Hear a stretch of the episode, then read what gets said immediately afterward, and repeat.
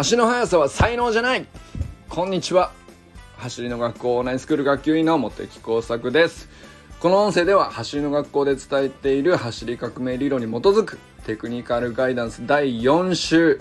ベースポジションホップの内容を案内していきます。それでは早速いきましょ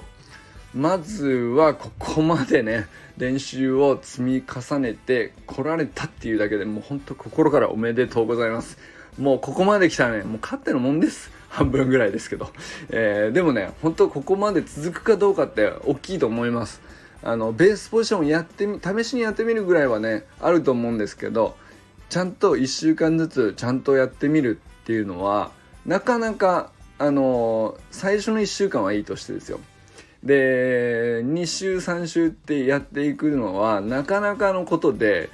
えー、まずこの1ヶ月をねしっかりちゃんとやってみるっていうのはものすごく大きなことだと思います。これはねここを超えた人ももう10中8区2ヶ月3ヶ月いけます。ここはあの本当なんていうか徐々にこの辺からね習慣化していくと思いますのであの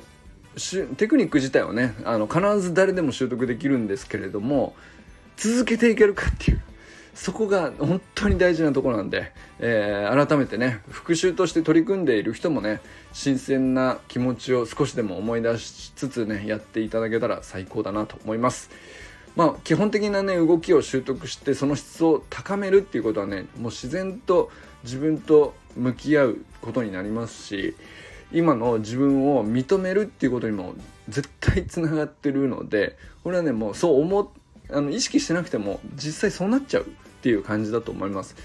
で今の自分を認めるっていう土台がしっかりしてくるとこれね1ヶ月過ぎてくると大体分かってくると思うんですけど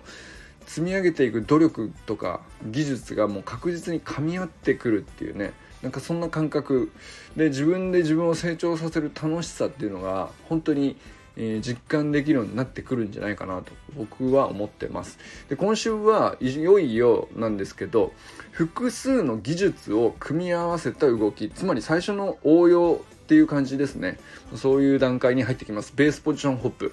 でベースポジションホップっていうのは第2週にやったベースポジション、えー、足をね膝をももの膝ももをお尻の高さまで引き上げる。でこれでキープするってやつですけどこれを第3週にアンクルホップをやりましたよね。であの跳ね方と組み合わせるわけです。そうすると片足で、えー、浮き足なんていうのかな。片足でホップ。でもう片足の浮いた方の足はベースポジションを取っていると。いう感じですね。だから基礎と基礎の一番簡単な組み合わせっていうことになると思うんですけど。で片足でのホップがまだ安定してないっていう人はねえ壁に手をついて補助しても全然大丈夫なのでとりあえず、この、え、第4週目トライしてみましょう。あのフィジカルというか体力レベルはいろいろ様々なので必ずしもね3週間やったらあの片足でホップすぐできるようになるかっていうと必ずしもそうじゃないと思いますけど、えー、要するに1週間ずつちゃんと1つずつ基礎をやってアンクルホップやったベースポジションっていうのもやってみた1週間。っていう上でだったらある程度の形ができてくるはずなんであのー、まあ安定しにくいっていう思ったらあのすぐ壁に手ついて、えー、やっても大丈夫です。ですけど、まあ、ここベースポジションホップチャレンジしていきたいということですね。で弾んだ後の着地の衝撃の中でもベースポジション上げた方の足ねこの浮いた足の膝の高さがこう揺らがないようにしっかり維持しながら片足だけのホップで膝と足首をきちっと固めるというところをね意識してみてほしいなと思います。あのー、リンクの方に、えー、畑真由美先生のもうめちゃくちゃ綺麗な解説動画 あの載せておきますのでまあ発信はこの YouTube チャンネルでもちょいちょい出てくると思いますけどえー、まあ、このベースポジションホップだけを取り上げたお手本ということで畑先生のやつはすごく見やすいと思うので、まあ、こちらも参考にしながら是非やってみてください。でやり方なんですけどまず1番目ですね。1番目は手のひらをお尻に当てる。これベースポジションの時にやった姿勢だと思うんですけど肩甲骨を後ろで寄せる感じですね。でまっすぐに立ちましょうと。で肘が体の後ろにちょっと引いた感じで胸を張りましょう。これベースポジションの時に最初に取った姿勢だったと思います。でベースポジションの膝の高さをお尻の高さまで上げると。これやりましたよね。でここが1週間やったらそれなりに安定してきてると思いますので。でその状態でじゃあ反対側の突き足軸足の方で、えー、軽くちょっとでいいんで。ちょっとホップしてみましょうっていう感じですね。であんまりそのホップがあの最初から高く行こうとしすぎるとあの膝やっぱり片足だとどうしても体重支えられなくて曲がってしまいやすいので最初はほんとちょっとで大丈夫です。で、えー、今回はねベースポジションホップはレベル12とちょっと分けてメニューをご用意しております。でまずレベル1はね最初は無理せずでいいのでベースポジションホップ左右10回ずつこれを2セットというのでちょっとチャレンジしてみてほしいです。でこれがねやってみてあもう余裕だなと。すぐできるわ。あの膝も全然曲がってない。足首もしっかり固まってると。あの体力レベルによってはねそういう方もおられると思うので。でこの辺からあの体力レベルの差があの出てくると思うんでその本当に大人でしっかりスポーツやってらっしゃる方は第2週第3週って続けてきてここに入ってくると割と、まあ、できるっていう方もいらっしゃると思います。そういう人はねレベル2ベースポジションホップ左右20回ずつそして2セットという内容でチャレンジしてみてください。で実施はね週23回行ってみてください。これもホップが入っててアキレス腱の負担があの大きい種目なので実施日は必ず1日以上空けるようにしてみてください。でベースポジションホップの目的なんですけど改めて確認しておくとスプリントに必要な足首を固めた上で弾むっていう動きを片足でいよいよ行います。これはねもう本当にスプリントのある瞬間を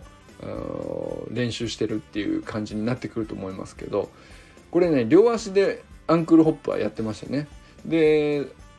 基本的に同じことなんですけどまあ、同じまっすぐな姿勢をキープして足首を固めて弾めるようになりましょうって同じことなんですが今度は片足になります。で片足になるとやっぱり全然あのちょっと難しくなると思います。で例えば、えー、いくつかポイントがあるんですけど軸足の方は足首を固めたまんま膝もまっすぐのままできるかここですね。でえーと、腰にも注意してほしいんですけど骨盤がですね後ろの方に倒れがちな人が多いです。そうすると,、えーと、背中がこうちょっと曲がってしまったり首が前に出たりとかっていうことが多くなってくるのでここは是非ビデオを見て自分でチェックしてみてほしいです。でベースポジション側の方浮け浮かせた足足の方ですね。でこっちの方のポイントはですねホップして着地する衝撃があるじゃないですか。この時に膝がこうガクガク上下に揺れないようにしてほしいんです。ここがこうグラグラしているようだとあのまだベースポジションにキープする力がまだまだ弱いっていうことなんですけどこれ必ずやっていけばあのできるようになってくるので。でちょっとね僕の感覚で言うとですけど、えー、まあいろんな個人差があると思いますけど僕はベースポジションのを取ってる浮き足の方の足はうんまあ内ももの辺りにね腸腰筋があるわけですけどそこよりも何ていうか下腹かな。お腹のおへそよりもちょっと下の辺り。そこを後ろになんか引いてちょっと軽く力入れるみたいな。その感じを意識すると骨盤が後ろに倒れにくいっていうかそうするとまあ足もちゃんとこう固定されやすいなっていうふうに僕は感じたりしてます。でもねこの辺の感覚はもう人それぞれなんでどうやるとうまくいくかっていうのはね是非いろいろやってみながら試行錯誤してやってみてほしいなと思います。で片足でもとにかく膝を曲げずにね地面から跳ね返ってくる力をちゃんと受け止めて、えー、もう次の跳ね上がりにつなげると。いう感覚を探してみてほしい。これは見つけるしかないですね。あのあれ曲がっちゃうなとなると思うんですよ。でその時はあのまず多くの場合はちょっとアンクルホップの気持ちいい高さを意識しすぎて高く飛びすぎっていう場合が多いですね。もうほんと1センチとか5ミリとかでもいいです。なんだったら最初はね、えー、でそうすると自分の体の重さをあの片足で支えきれないぐらい高く飛んでしまうと絶対膝曲がってしまうので最初はね慣れないうちは本当低めにホップする。でも必ず足首だけは絶対曲げないぞと。膝だけは曲げないぞっていうねそこで、えー、ビデオを見ながら繰り返してほしいなと思います。で、えー、弾んでるうちにですね徐々にあの10回とか20回とか繰り返していくとだんだんだんだんベースポジションが下がってきてしまうっていうのはこれ無意識に起こりやすいのでここもねビデオであの客観的に自分であの見直してほしいんですね。これはあの撮ら撮影しないでだいたいや20回できたとって思っていると意外と精度が甘いっていうことが起こり得ます。僕はめちゃくちゃしばらくそうでしたね。あのこれはフィジカルある程度あっても起こりやすいです。これは本当に何、えー、て言うんですかね。筋力そのものもあるかもしれないけど神経がねなかなかここを固定するっていうとこ回路が太くつながってないっていうまあ、そっちの方が大きいのかなと思うんですけどなんとなくね下にふわーっと下がっていっちゃうっていう。これはねあの必ずビデオを見てあの確認してほしいなと思います。で課題が見つかったら2セット目だから2セットやるので1セット目やって、えー、2セット目ですぐあの課題を見つけた上で2セット目に取り組むっていうね、まあ、そのサイクルがめちゃくちゃ重要だと思います。ですでにできてる人もいると思うんですけどでできてる人もねやってみてほしいなと思うのはですねお手本として人に教えるつもりで質をさらに高めるにはどうするっていうその辺はねビデオを見ながらやってみてほしいと思います。こうだよと。伝えるならこういうふうにあのこの辺の感覚だなとか。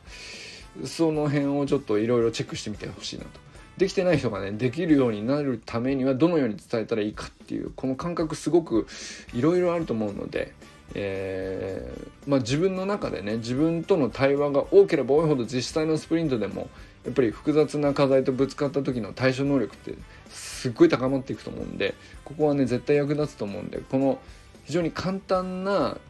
まあある人にとっては簡単なメニューかもしれないですけどこの段階でやっぱりこういうのを真面目にやっていくっていうのはすごくいいと思います。できてなかったらなんでできてないのか。できるようになってきたらなんでできるようになってきたのか。どこが強くなったのか。あるいは、えー、単純な意識をするだけでスッとできるようになるのかできているんだったらなんでできているのかっていうのはね本当にこの自分の中での「なんで」っていうのはあの繰り返して自分で耳を傾けるっていうでなおかつ答えようとするっていうのがねやっぱもう未来にどんどんどんどん大きくつながってくるんじゃないかなと思うので、えー、ぜひぜひやってみましょう。ってことでね実際にレベル1の10回右足からやってみましょう。ダイモンス